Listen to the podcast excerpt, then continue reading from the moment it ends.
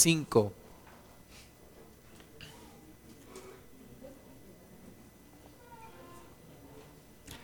Lucas capítulo 5. Antes de empezar a leer vamos a hacer una oración. Amado Padre, gracias te damos porque podemos estudiar tu palabra en esta hora. Señor, nos ponemos delante de ti, sujetamos todo aquello que se oponga a tu voluntad, lo echamos fuera en el nombre de Jesús, reprendemos toda incredulidad, todo espíritu de error en el nombre de Jesús y toda obra del enemigo la echamos fuera de nuestras vidas y fuera de este lugar en el nombre de Jesús. Señor, te pedimos que tú tomes el lugar principal, que tú nos hables, que tú toques nuestro corazón y que podamos cambiar conforme a tu propósito. En el nombre de Jesús. Amén. Lucas capítulo 5 versículo 1 dice, aconteció que estando Jesús junto al lago de Genezaret, el gentío se agolpaba sobre él para oír la palabra de Dios. Cuando Jesús hablaba, o cuando Jesús habla, la gente se acerca. Cuando Jesús enseña, las personas vienen y las personas quieren escuchar lo que Jesús tiene que decir.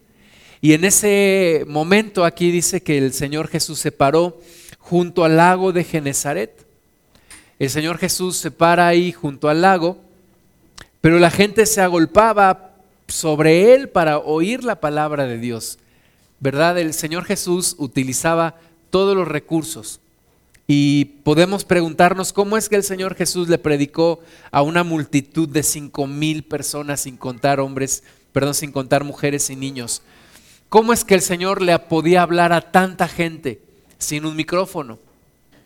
Y aquí el Señor Jesús se paraba al lado del, lago de Genezaret y la gente lo estaba apretando, lo estaba cada vez más empujando hacia el, hacia el agua. El Señor Jesús aprovechaba el viento que venía del, del agua para que la palabra pudiera llegar a aquellos que estaban más, más lejanos a Él. Pero era tanta la gente que el Señor Jesús yo creo que lo hacían cada vez más para atrás, más para atrás. La gente llegaba, llegaba y todos querían escuchar. Y entonces dice que en el versículo 2 él vio dos barcas que estaban cerca de la orilla del lago. Entonces, él viendo esas dos barcas que estaban cerca de la orilla del lago, tuvo una idea. Y dice que los pescadores, los dueños de estas barcas, habían descendido de ellas y lavaban sus redes. Entonces Jesús, dice el versículo 3, entrando en una de aquellas barcas, la cual era de Simón, le rogó que la apartase de tierra un poco y sentándose enseñaba desde la barca a la multitud. Entonces Jesús, viendo que la gente era tanta y lo lo apretujaban, lo, la, gente se agolpaba sobre él porque querían oír la palabra y él quería enseñarles la palabra de Dios. Pero ve las dos barcas y entonces una de ellas dice que era de un hombre llamado Simón y leímos que eran de pescadores. Este lugar allí en donde estaba el lago de Genezaret era una, un lugar en donde la gente tenía como oficio la pesca algunos de ellos se dedicaban a pescar, entonces Jesús estaba ahí enseñándoles y Jesús usa todo lo que Él tiene al alcance, lo ordinario para hacer cosas extraordinarias. Él por eso nos escogió a nosotros, a ti y a mí, porque Él, Él aprovecha todo. El Señor Jesús recicla todo. El Señor Jesús aprovecha cualquier experiencia en nuestras vidas también para enseñarnos algo. Y aquí el Señor Jesús es creativo, es es determinado en su misión de enseñar la palabra y entonces se mete, se, mete en una de esas barcas y a lo mejor yo creo que preguntó de quién era, o a lo mejor Pedro estaba ahí, Simón, eh, en este caso, Simón estaba ahí y le dice, apártala un poquito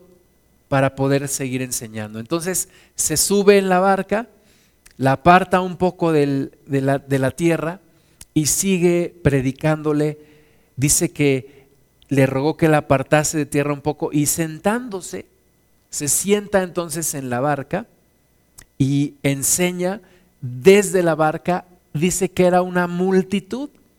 Desde la barca enseñaba a una multitud, había muchas personas ahí escuchándole, porque además yo creo que había quienes querían un milagro, a lo mejor había quienes deseaban tocar a Jesús y Jesús sentado desde la barca les enseña. Versículo 4, cuando terminó de hablar, dijo a Simón, boga mar adentro y echad vuestras redes para pescar. Echad vuestras redes para pescar. Entonces, lo que parecía un mensaje para una multitud, ahora el Señor Jesús se dirige al dueño de la barca, se dirige a Simón. Simón, una derivación de un nombre que es, que Simeón. Y tal vez no es un nombre muy bonito para nosotros, ¿no? Pero era el nombre de, Pedro. Eh, Pedro, recordemos que es un sobrenombre que el Señor Jesús le pone. Su nombre original es Simón, se deriva del, del hebreo Simeón. Y entonces, Simón, que estaba ahí, un día como cualquiera, un día en donde él estaba limpiando sus redes, estaban lavando las redes, estaban remendando las redes. Parecía un día como cualquier otro, pero ese día ahí estaba Simón y por alguna razón Jesús había escogido ese lugar para predicar. Jesús no había escogido un monte, no había escogido un auditorio o una casa, sino que había escogido el lugar en donde Pedro o donde Simón trabajaba y desde allí estaba predicando, enseñándole a la multitud. Y Simón en una circunstancia así, pues parece una coincidencia, él está ahí remenando sus redes, ahí está su barca, acaba de trabajar porque los pescadores, pues ustedes saben que, muchos de ellos pescan de noche.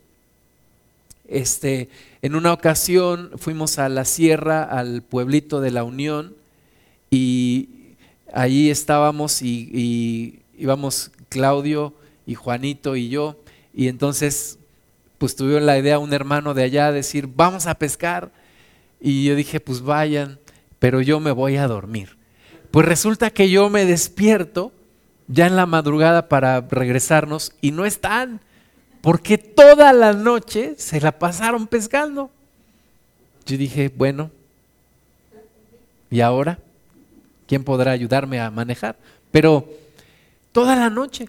Entonces, es una, es una estrategia el pescar de noche, porque, pues yo no sé la razón, pero los peces salen o no se espantan con la luz, o yo no sé la razón, pero, pero es una realidad que mucha gente, muchos pescadores experimentados, pescan de noche. Entonces Simón había estado trabajando toda la noche y estaba ahora remendando y lavando sus redes y estaba con su barca ahí, pero alcanzó a escuchar lo que Jesús le predicaba a la multitud. Y todos tuvimos una experiencia como esta de Simón, cuando la palabra de Dios empieza a llegar a nuestras vidas de una manera impersonal nos enteramos de algo, leemos un folleto, alguien nos platica algo, escuchamos un mensaje de una manera aparentemente como una coincidencia, pero es Dios el que está llevando a cabo su plan con nosotros. Y en este caso Pedro escuchó, o más bien Simón escuchó un mensaje dado a una multitud, parecía una coincidencia, él estaba ahí y él lo escuchó había un hermano que a mí me bautizó hace más de 24 años, va a ser 25 años, y este hermano, eh, su esposa fue la primera que se acercó a Jesús. Y entonces empezó a haber una reunión en su casa, en la casa de este hermano. Bueno, la, la hermana dijo, voy a abrir mi casa, vengan los hermanos, vamos a leer la palabra de Dios, vamos a estudiar. Y este hombre dijo, pues a mí no me metas en tus cosas. Y cuando llegaban los hermanos, él se iba a su recámara. Además su casa es, tiene un pasillo largo, en, en, el inicio está la sala y hasta el final está una recámara. Entonces él se iba a su recámara, pero empezó a sentir curiosidad y entonces empezó a escuchar la palabra de Dios. Después se movió al siguiente cuarto. ¿verdad? Días pasaron y él se movió al siguiente cuarto un poco más cercano a la sala. Después al siguiente, hasta que finalmente se metió a la reunión y Dios lo tocó. Y es una forma en la que muchos de nosotros Dios nos va hablando. Nos vamos acercando, nos vamos acercando, parece una coincidencia, nos llama la atención, algo encontramos que calma nuestro, nuestro corazón. Y Simón se encuentra en un momento en donde Jesús se dirige a él, termina de hablarle a todos y entonces se dirige a Simón y le dice, Simón, boga mar adentro y echad vuestras redes para pescar. Jesús le estaba diciendo a Pedro o a Simón, quiero un momento a solas contigo. Quiero un momento personal contigo. Y ahí es cuando ya las cosas empiezan a hacernos que nos pongamos nerviosos. Pero, ¿quién soy yo para que tú quieras un momento conmigo? ¿Quién soy yo para que tú me conozcas? Porque además dice que el maestro le habló por su nombre. Dijo, Simón, boga mar adentro y echad vuestras redes para pescar. Respondiendo Simón le dijo, Maestro, toda la noche hemos estado trabajando y nada hemos pescado. Así, aquella vez en la unión yo le pregunté a mis hermanos, ¿qué pescaron? Dijeron, nada. O un pescadito, no me acuerdo si fue nada o un pescadito y traían. Pero Simón le dice al Señor Jesús, no hemos pescado nada. Toda la noche hemos estado trabajando y nada hemos pescado. Y esa es la historia de la humanidad. A mí cuando era adolescente me gustaba mucho la caricatura de Snoopy. Charlie Brown. Ahora que salió en el cine, le dije, convencí a mi familia, vamos a verla. Pero es para niños, no importa. Yo muchas veces fui a ver películas de niños con ustedes, ahora vamos a ver Snoopy.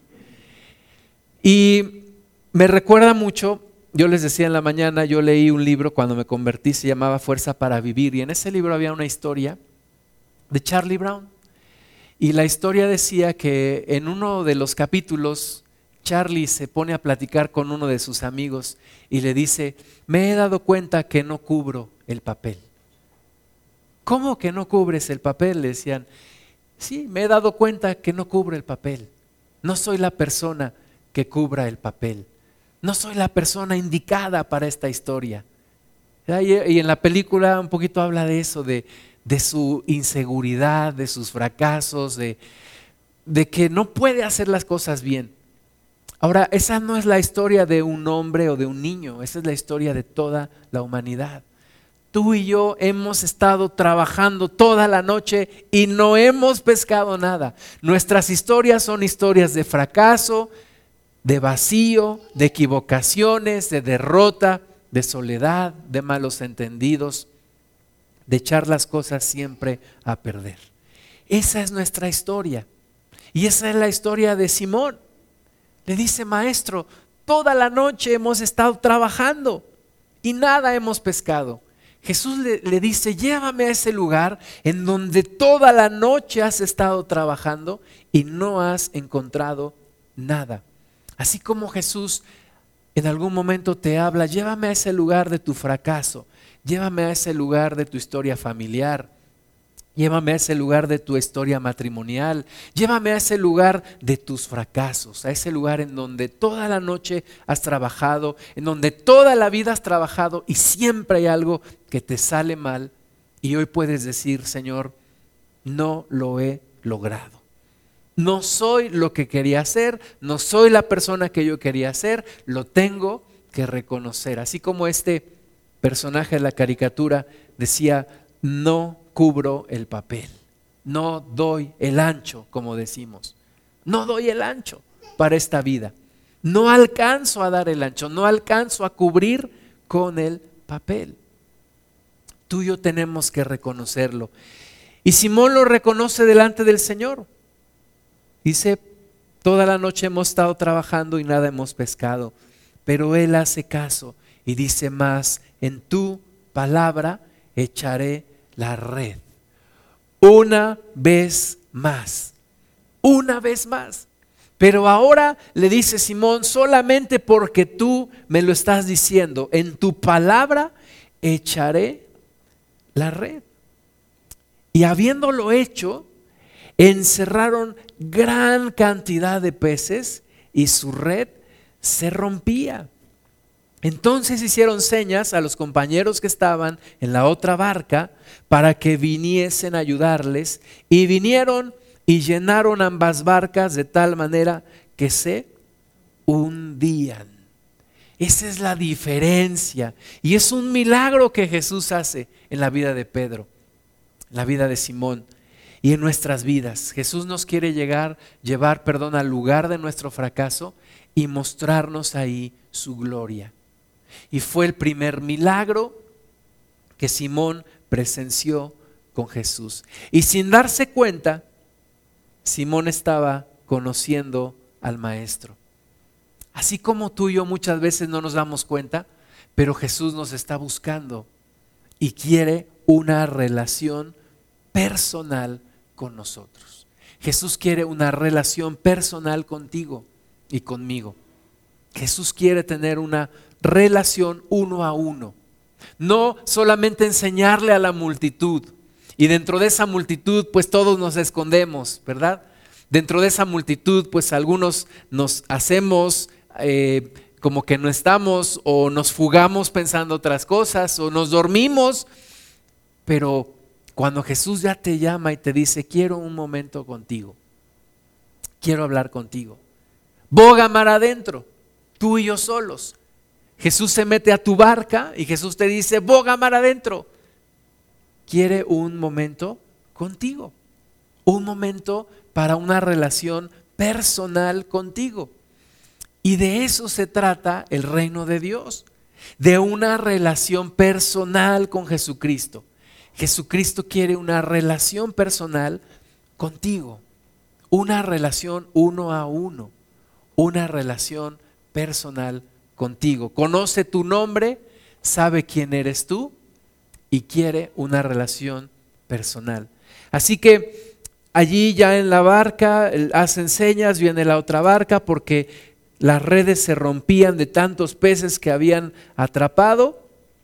Y entonces versículo 8 dice, viendo esto, Simón Pedro cayó de rodillas ante Jesús, diciendo, apártate de mí, Señor, porque soy hombre pecador. ¿Verdad? Eh, eh, Pedro ya había aceptado que su vida era una vida de fracaso. Señor, toda la noche hemos estado pescando y hemos estado trabajando y no hemos pescado nada. Pero ahora hay una segunda realidad que él reconoce. Ante el milagro que, que Jesús hace, ¿Verdad? Pedro no le dice al Señor, maestro, padrísimo, ese es el negocio de nuestra vida. Tú vienes todas las mañanas, nos dices dónde pescar, llenamos los botes y hacemos una, una producción, enlatamos atún y nos hacemos millonarios. No, Simón sabe que ese es un momento que va más allá de, una, de una, situación, de un, de un milagro aislado. Simón sabe lo que está pasando y cae de rodillas delante de Jesús y le dice, apártate de mí, Señor, porque yo sé quién soy. Tú a lo mejor no sabes quién soy. Tú no me conoces, tú me ves aquí, tú me ves aquí tan tan normal. Tú me ves aquí como un pescador experimentado, tú me ves aquí como una persona de éxito tú no sabes realmente quién soy yo, pero yo sí sé quién soy. Y le dice al Señor, apártate, porque estás delante de la persona equivocada. Tú no quieres una persona como yo, Jesús. Tú no quieres un fracasado como yo. Tú no quieres un pecador como yo. Tú no quieres un tramposo como yo, mal hablado. Tú no quieres una persona como yo. Tú estás buscando a alguien diferente. Así que Simón le dice, apártate, Señor. Apártate de mí. No soy la persona que tú estás buscando. Apártate de mí. Y yo no sé si tú en algún momento lo, lo has sentido, pero yo cuando el Señor Jesús me empezó a llamar para esa relación personal con Él, yo sentí lo mismo que Simón. Que Señor, yo tantas cosas malas que he hecho, tantas situaciones que he vivido, mm, no soy una persona que se sienta aceptada, no soy una persona que se sienta amada, no soy una persona popular, no soy un rico, no soy sabio, no soy poderoso, no tengo nada. Yo creo que te fijaste en la persona equivocada. Y es lo que Simón le está tratando de decir al Señor Jesús. Apártate de mí, Señor, porque soy hombre pecador.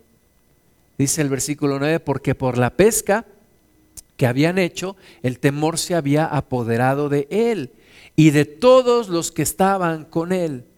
Y asimismo de Jacobo y Juan, hijos de Zebedeo, que eran compañeros de Simón.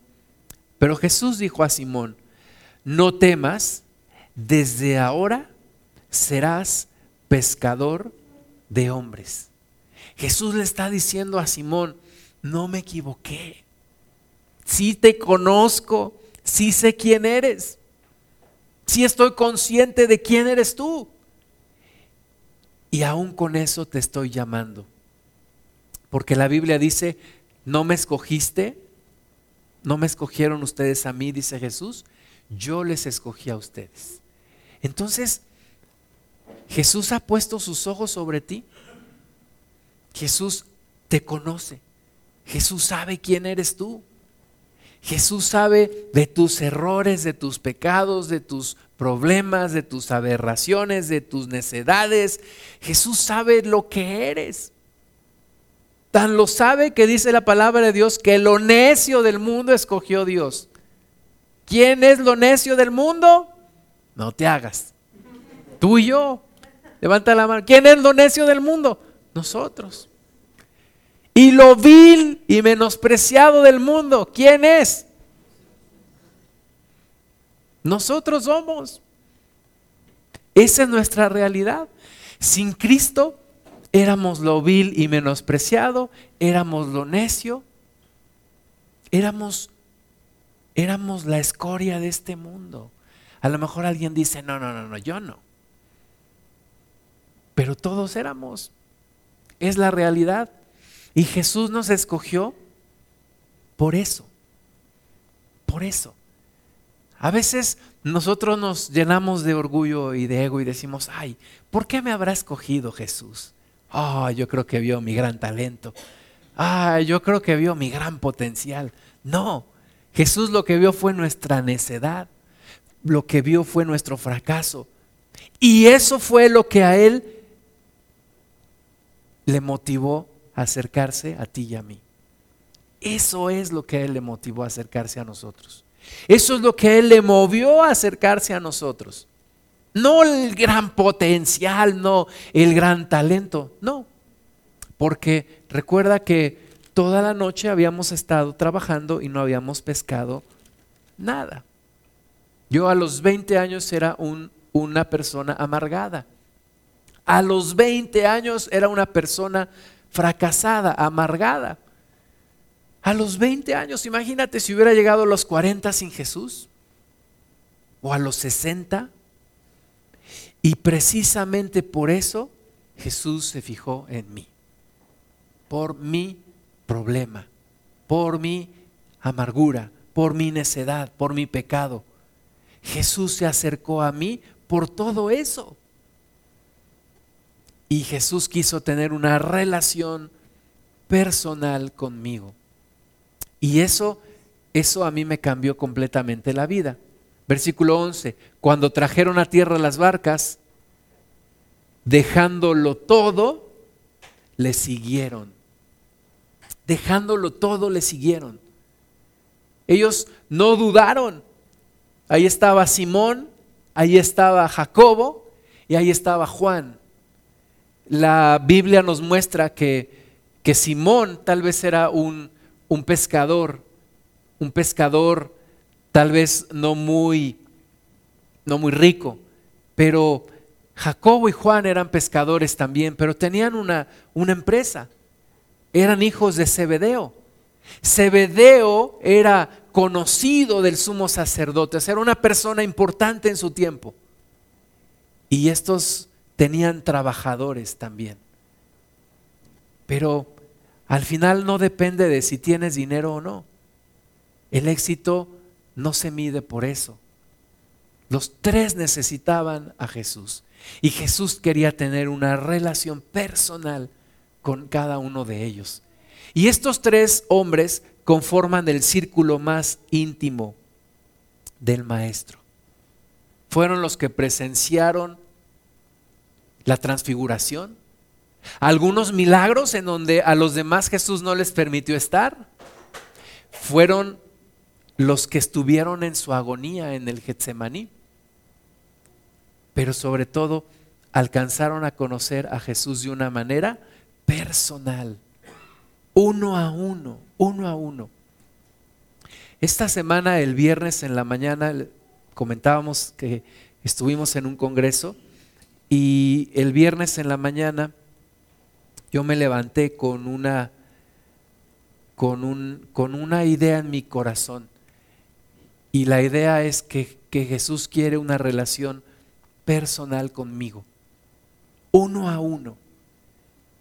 A mí me cuesta trabajo pensar que Dios quiere una relación personal conmigo, porque normalmente, yo me acuerdo cuando yo era niño, yo no jugaba muy bien fútbol, que a todo el mundo le gustaba el fútbol, a mis amigos les gustaba el fútbol y entonces cuando había partido, pues normalmente los dos que más sabían jugar los dos más grandes decían, pues escoge, escogemos tú y yo. Y entonces a mí siempre me dejaban hasta el último. Escogían uno, yo quiero este, y, ah, pues ya llévate a, Lira, me decían. Ya quédate con Lira. Ah, bueno. Entonces yo desde niño estoy acostumbrado a que me hacen a un lado. Y cuando me acuerdo cuando fui a la primaria era un salón grande y había muchos niños y yo me sentaba hasta atrás. Y yo decía, la maestra ni siquiera se da cuenta de que existo. Ni siquiera sabe mi nombre. Y así fui pasando a lo largo de, mi vida y, y yo tenía esa idea de que yo... Es más, para mí lo mejor era que nadie notara que yo estaba. Yo quería ser como el hombre invisible. Yo lo mejor era que nadie notara que yo estaba ahí. Así que para mí fue una sorpresa saber que Jesús quería tener una relación personal conmigo, que Jesús me conocía por nombre y que Jesús sabía quién soy yo y que Jesús quería tener una relación personal conmigo. Bueno, cuando yo iba a la religión, cuando yo iba a las reuniones, a la misa, pues obviamente el sacerdote ni idea tenía de quién era yo. Y para mí era mejor. Así que yo crecí pensando en la idea de un Dios impersonal. Un Dios impersonal que nos trata en masa, que nos trata por multitudes, que no sabe mi nombre, que no sabe quién soy yo, ni le interesa quién soy yo ni sabe mis problemas. Y si supiera mis problemas, pues peor para mí, porque sabría quién soy. Y, peor, entonces más me vale que no sepa. Pero cuando yo descubro esto, Jesús quiere una relación personal conmigo. Uno a uno. Uno a uno, una relación personal. Así que yo el viernes me levanté de nuevo con esa idea en mi corazón y en mi mente. Y empecé a, a poner unos cantos de, alabanza que, me gustan mucho y empecé a orar al Señor y de nuevo descubrí que Jesús quiere una relación personal conmigo, porque allí pues no estaba, mi esposa estaba, estaba arreglándose, yo estaba solo y en ese, en ese momento solamente era Dios conmigo. Y yo volví a descubrir que Dios quiere una relación personal conmigo, como Dios quiere una relación personal contigo, contigo. Porque Dios tiene la capacidad de relacionarse de manera personal con cada uno de nosotros. Y Dios quiere una relación personal contigo, uno a uno. Y hay que responder a ese llamado. Ahora, para mí, cuando alguno de mis profesores se aprendía mi nombre, pues era como una distinción. Yo decía, sabe quién soy. Pero saber que Dios sabe mi nombre es como algo que se sale de mi mente, no lo alcanzo a entender, ¿verdad? Que Dios, somos más de 6 mil millones de personas en este planeta, más las que han vivido toda la historia, y que Dios sepa mi nombre, y que Dios esté interesado en una relación personal conmigo, pues es como algo que no, que, que se sale de mí, de mi razonamiento. Sin embargo, es verdad. Y es verdad porque lo he podido sentir y lo he podido comprobar. Dios me conoce y Dios me acepta como soy. Y Dios me ama y Dios tiene un plan para mí. Y Jesús me tenía en su mente cuando murió en la cruz por mí. Cuando yo entendí eso, cuando, cuando la primera vez que yo entendí eso, yo me puse a llorar. Y yo estaba en una reunión como esta y yo quería que toda la gente se fuera para que yo pudiera llorar a gusto. O quería meterme debajo de la silla y que nadie me viera. Porque para mí eso fue la mejor noticia que he recibido en toda mi vida. Que Jesús no me rechaza, que Jesús me acepta, que Jesús me ama de manera personal. Yo podía entender que Dios amara a la humanidad, pero yo no podía entender que Dios me amara a mí personalmente. Y cuando lo entendí eso cambió completamente mi vida. Y yo creo que fue algo similar a lo que le pasó a Pedro. Pedro no podía entender, Señor, tú sabes quién soy yo. Tú conoces mi vida, tú eres Dios, yo soy pecador, tú no me quieres en tu equipo. Tú no estás seguro de quién soy yo. Es como cuando alguien te invita a algo especial y dices, Señor, pero, pero tú sabes, tú estás seguro de lo que estás haciendo. Algunos dicen, ¿estás seguro del escorpión que te estás echando encima? Señor, tú sabes quién soy yo, sí, y Dios te acepta y Dios te ama y Dios te dice, yo tengo un plan para ti. Tengo un plan personal para ti. Es un plan personalizado, diseñado para ti. Jeremías capítulo 9, versículo 23.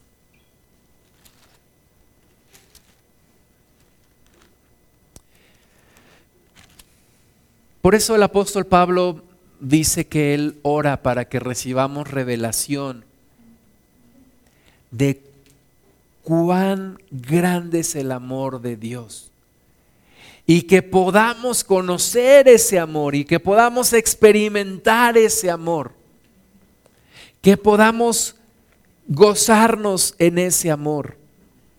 Es lo más grande que puede haber en este mundo conocer el amor de Dios, tener una relación personal con Jesús, uno a uno.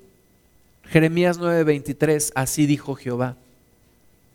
No se alabe el sabio en su sabiduría, ni en su valentía se alabe el valiente, ni el rico se alabe en sus riquezas, mas alábese en esto el que se hubiere de alabar.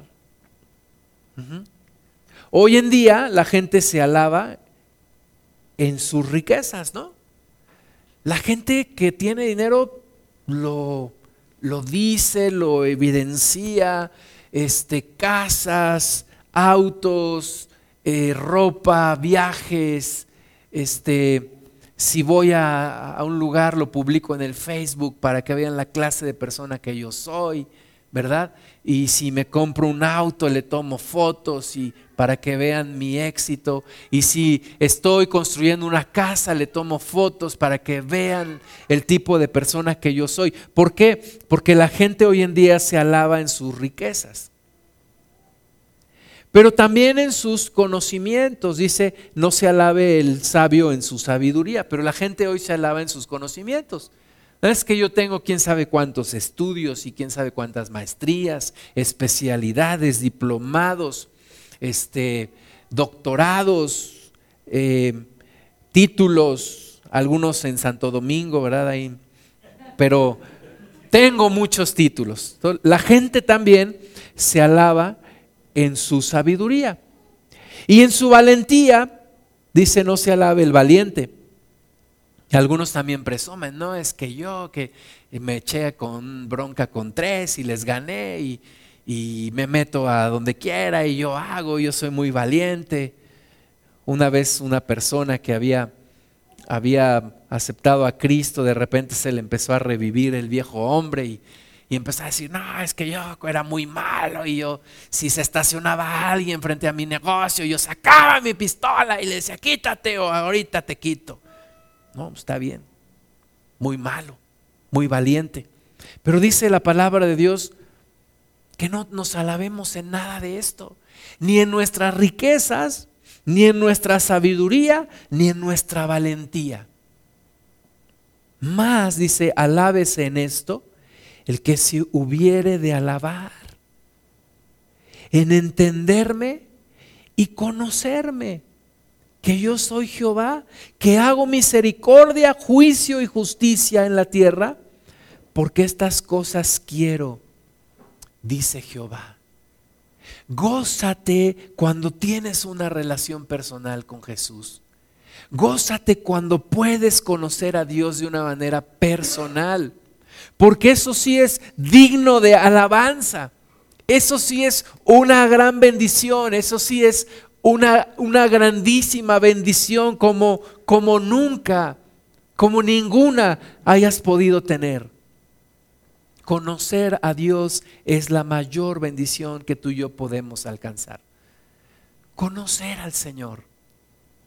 En una ocasión tenía que ir a la ciudad de Toluca desde el, desde el Distrito Federal. Y fue uno de esos días de mucho tráfico. Y fue un día en el cual yo agarré mi carro, iba solo, puse mis alabanzas y me, y me fui hacia allá. Y ese día fue un día muy especial porque Dios me empezó a traer a la memoria muchas experiencias que yo había tenido desde niño. Yo había escuchado algunas personas que decían, es que mi vida me pasó como una película.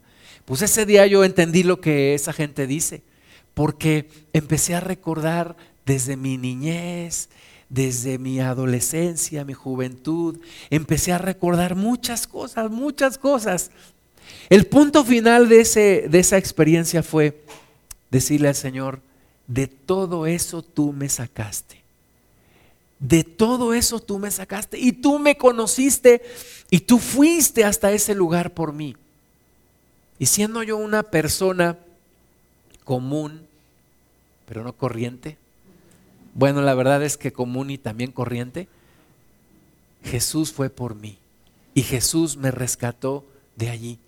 Entonces ese día yo me pude gozar y todos los días que puedo analizar y reflexionar sobre esto puedo entenderlo Gózate en conocer al Señor. Gózate en que lo tienes a Él.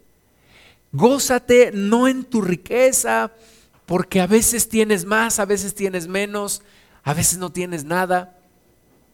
No te goces en eso, no te goces en lo que sabes, porque siempre hay alguien que sabe más que tú. No te goces en tu valentía, porque hasta el más bravo, ¿verdad? muerde el polvo, hasta el, el más picudo, hasta el más bravucón un día le dan. No, tampoco te alabes en eso. Dice, alábate en esto, dice el Señor, en entenderme y conocerme, que yo soy Jehová, que hago misericordia, juicio y justicia en la tierra, porque estas cosas quiero. Estas cosas quiero. Yo lo que quisiera hoy decirte es que eres una persona bendecida. Eres una persona muy bendecida. Muy, muy, muy bendecida. Ayer platicábamos con unas personas, les decíamos en la mañana, y él, me decía, ah, I am a very lucky man. Soy un hombre muy, con mucha suerte. Y yo le decía, no, you are, you are not lucky, you are blessed. Tú no eres afortunado, eres bendecido por Dios. Y tú eres una persona muy bendecida por Dios. ¿Por qué? Porque le conoces. Pero le tienes que conocer más. Le conoces, pero le tienes que conocer más aún. Dios quiere que le conozcas más. Dios no quiere que te quedes en el nivel de relación que tienes con Él. Dios quiere más. Dios quiere más. Cuando yo estudiaba en la secundaria, de repente llegaba un amiguito y le decía a otro, ¿qué crees que, que fulanita quiere contigo? Ah, no me digas. Sí, ¿cómo sabes? Es que la escuché.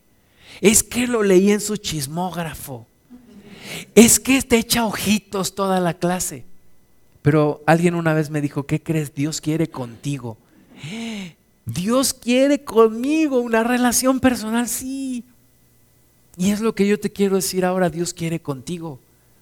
Dios quiere una relación personal contigo. Quiere llevar la relación a más, a más.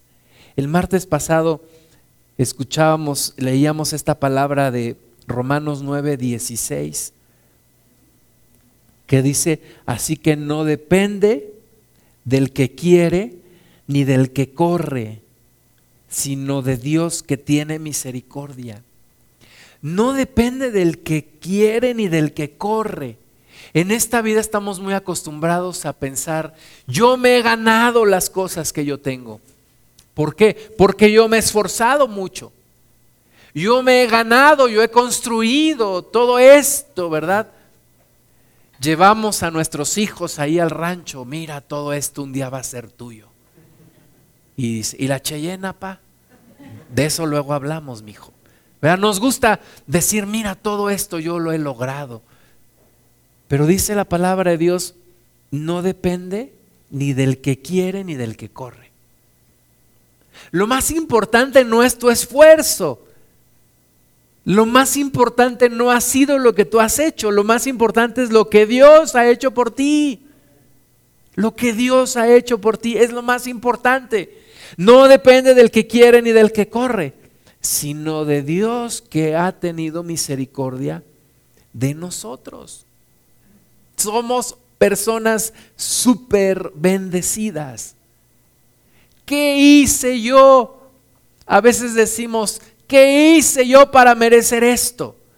Pero en el buen sentido de la palabra, podemos decirle al Señor, ¿yo qué hice para conocerte, Señor? Yo no hice nada. Al contrario, ¿yo qué hice para merecerte? Nada.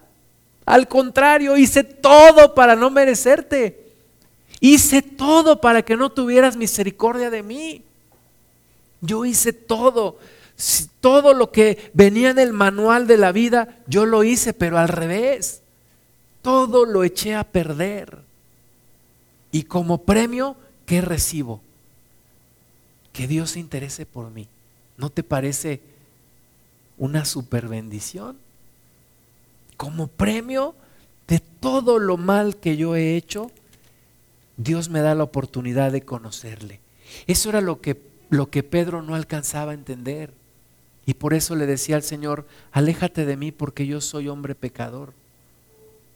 Pero es una super bendición que tú y yo necesitamos reconocer y necesitamos aprovechar. Romanos 10, 19 Dice, también digo, ¿no ha conocido esto Israel? Primeramente Moisés dice, yo os provocaré a celos con un pueblo que no es pueblo. Con pueblo insensato os provocaré a ira. Dios le estaba diciendo al pueblo de Israel que lo provocaría a celos con un pueblo que no es pueblo. ¿Quién es ese pueblo? Nosotros, los gentiles. Dios le está diciendo a Israel, te voy a provocar a celos. Voy a traer un pueblo insensato. Voy a traer un pueblo que ni es pueblo. Voy a traer unos latinos, unos mexicanos.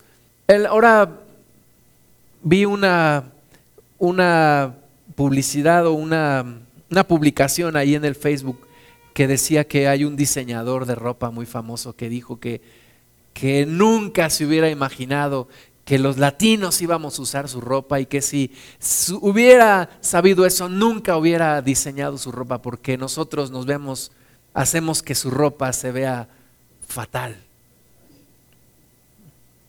¿Verdad? Y pues con ese pueblo Dios quiso.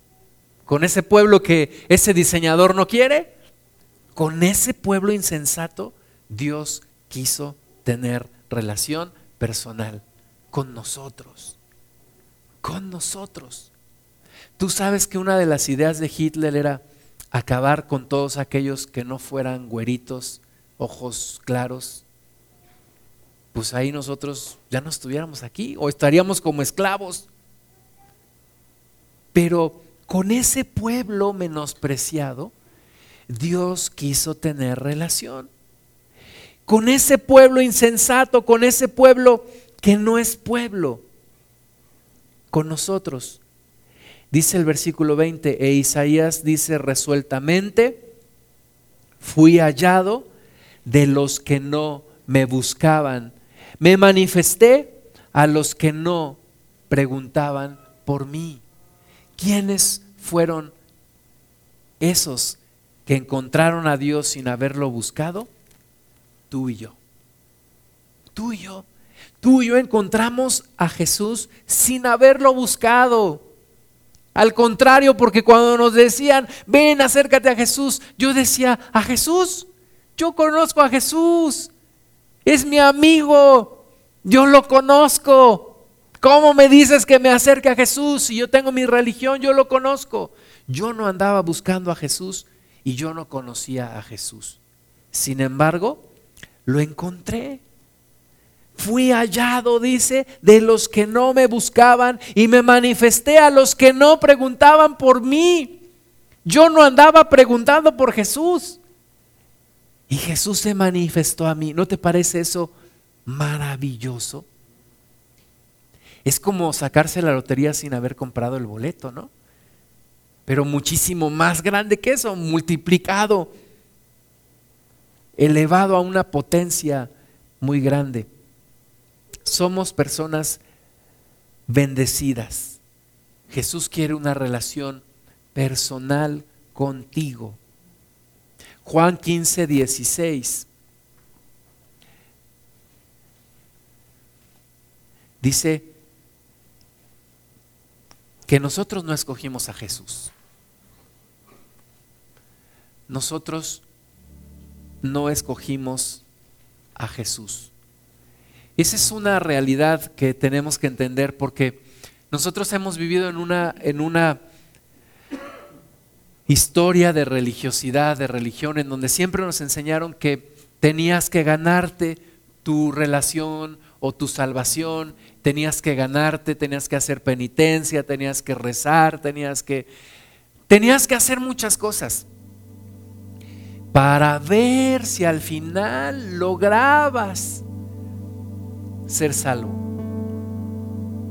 Pero Jesús dice, tú no me escogiste a mí. Tú no me escogiste a mí. Yo cuando recuerdo de, mi, de mis partidos de fútbol cuando era niño, esta palabra se me hace pues como que no entra en mi cabeza porque a mí nunca nadie me escogió. A mí nunca nadie me digo si alguna vez alguien me escogió en primer lugar era porque era mi amigo. Pero cuando Jesús dice, no me escogiste tú a mí, yo te escogí a ti. Yo no sé si tú lo alcanzas a ver como yo, pero yo nunca me hubiera escogido a mí mismo. Nunca me hubiera escogido a mí. Si yo hubiera tenido la oportunidad de escogerme, nunca me hubiera escogido. Y Jesús me escogió a mí para relacionarse personalmente conmigo. Por eso ese, ese viernes pasado que te platico esto, yo estuve yo estuve llorando y me dio pena que mi esposa me viera llorando y me escondí un poquito y me Pero yo estaba llorando porque yo decía, "Señor, yo no entiendo por qué me escogiste y me sigues escogiendo y me sigues buscando y no te cansas de mí. ¿Cómo es posible que Jesús no se canse de mis errores, de mis problemas, de mis aberraciones, necedades, siempre cayendo en el mismo error, siempre mismo? Y Jesús me, me sigue recordando algo. Tú no me escogiste a mí. Yo te escogí a ti. Yo soy capaz de hacer algo que nadie más puede hacer. Soy capaz de hacerte llevar fruto. Soy capaz de llevarte al lugar del fracaso y hacer que tengas una gran pesca. Soy capaz de hacer algo contigo. Algo grande, algo hermoso, algo maravilloso. Aunque tú no creas en ti. Aunque tú te desechaste.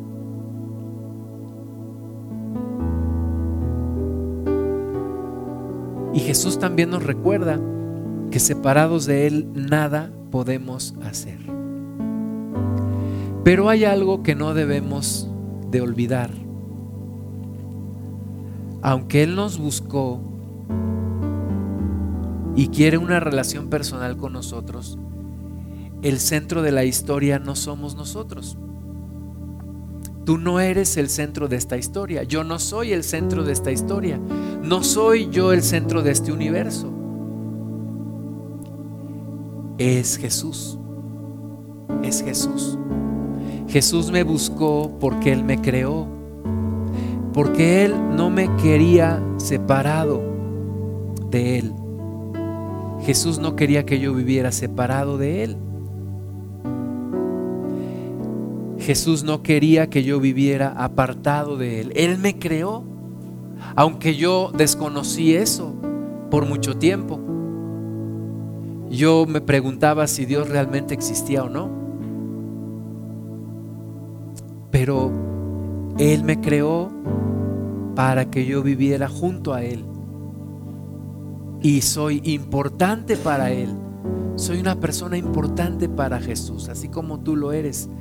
Colosenses 1:15 dice que Jesús, hablando de Él, dice, Él es la imagen del Dios invisible. Tú quieres conocer a Dios, conoce a Jesús. Tú quieres saber cómo es Dios, conoce a Jesús en los evangelios. Por eso cuando Felipe le dice, muéstranos al Padre y nos basta, Jesús le dice, Felipe, todo este tiempo he estado con ustedes y no me has conocido. Dijo, el que me ha conocido a mí, ha conocido al Padre.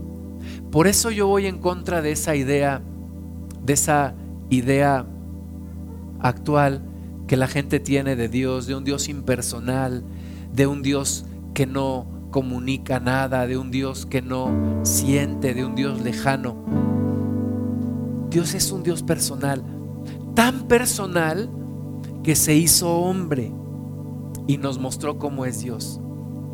Como es Jesús, así es Dios. Él es la imagen visible de un Dios invisible. El primogénito de toda creación.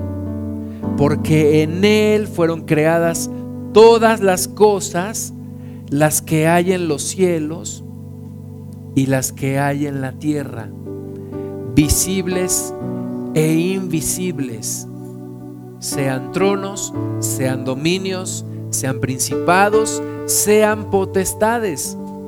Todo fue creado por medio de Él y para Él. Todo fue creado por medio de Él. Y ya nos dijo que por Él también fueron creadas todas las cosas.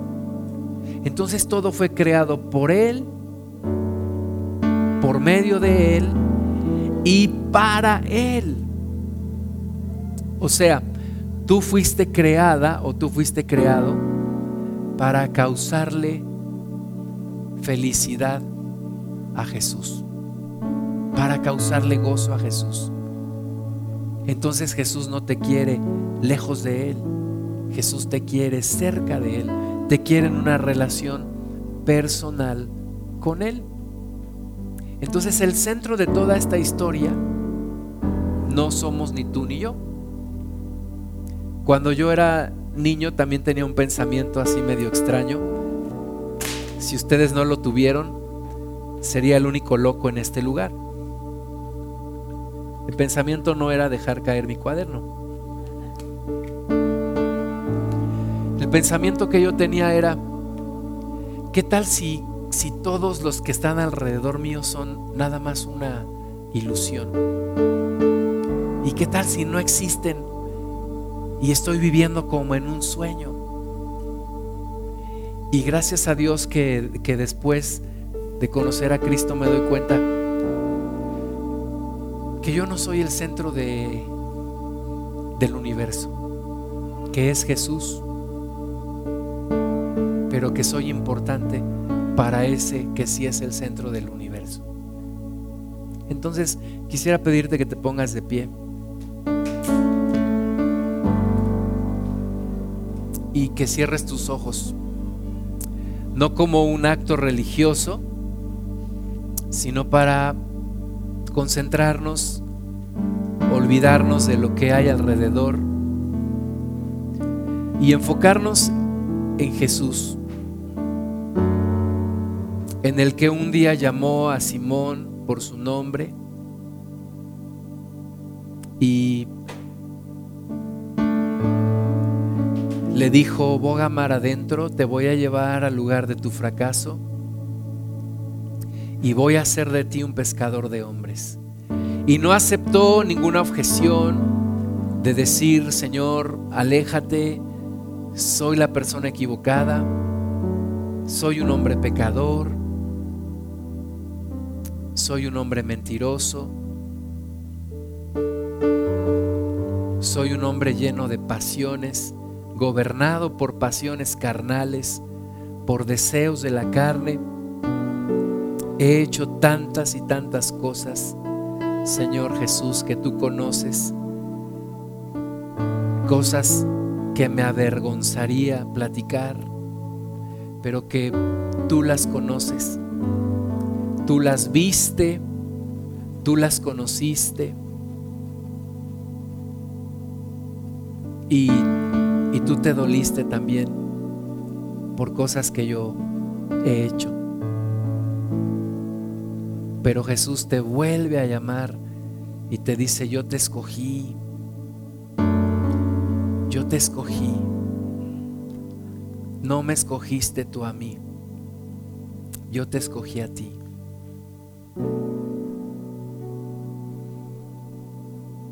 Quiere una relación personal contigo. Y si tú fuiste rechazada o rechazado todo el tiempo, tal vez te cuesta trabajo entender que Dios quiere una relación personal contigo. Y yo le pido al Señor que te lo muestre, que te muestre su amor, Señor, que nada nos aparte de tu amor. Nada, ni la arrogancia, ni la incredulidad, ni el rechazo, ni el pasado, lo que hemos vivido. Señor, tu amor, como alguien dijo, es, es tan alto, pero no aplasta y es tan sublime, pero no nos infla. Señor, haznos conocer ese amor.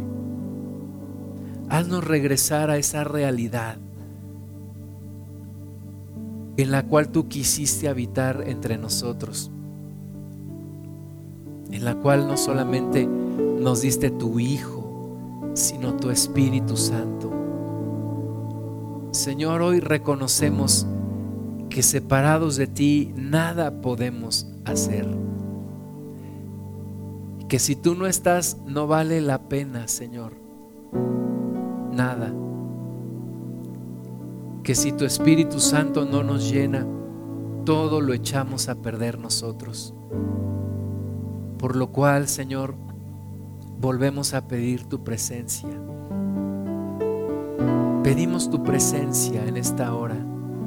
Señor, perdónanos, perdóname toda arrogancia.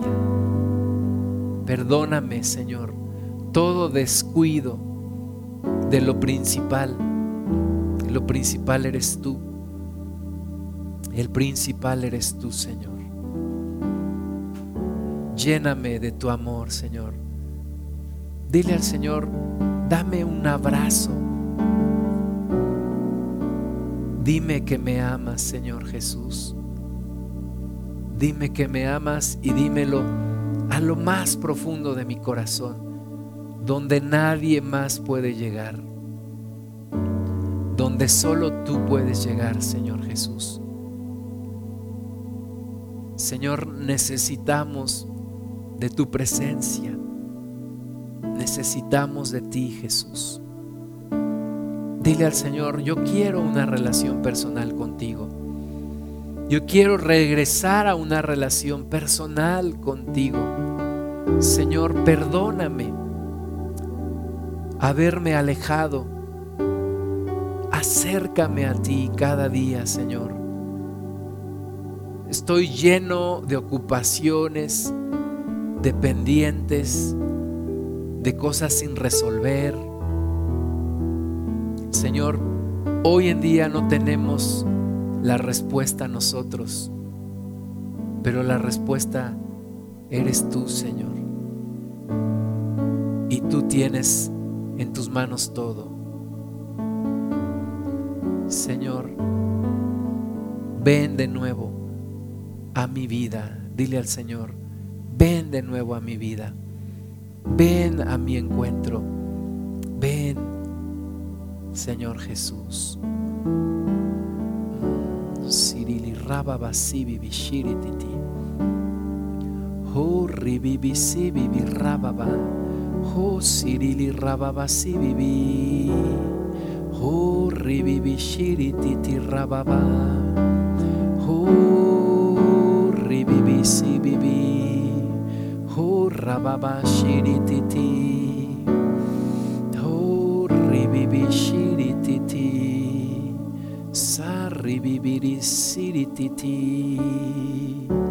Oh, rababa shi. Saca lo que hay en tu corazón para el Señor. Titi rababa si bibi. Oh, rababa shi bibi. Al estar frente a ti, cuando ya no importa más que hay en mi derredor. Queriendo traer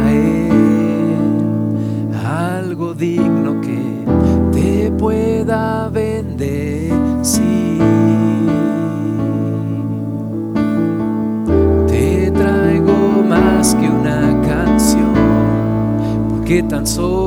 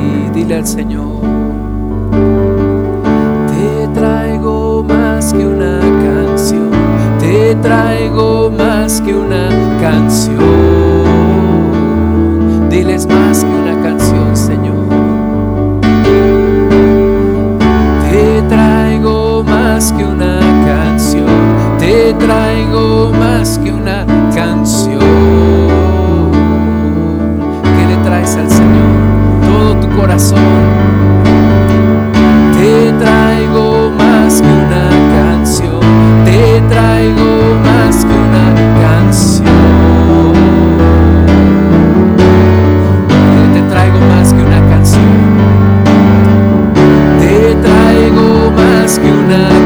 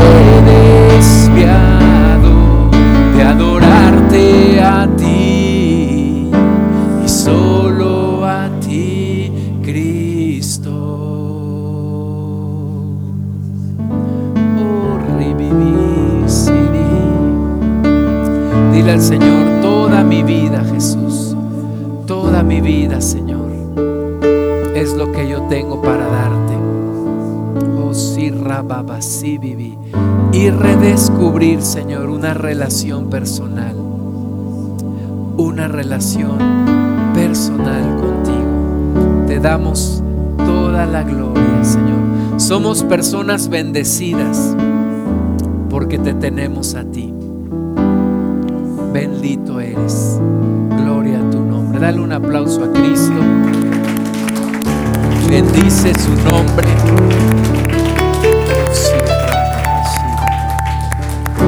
Gloria a su Bendito es nuestro Señor. Toma tu lugar un momento.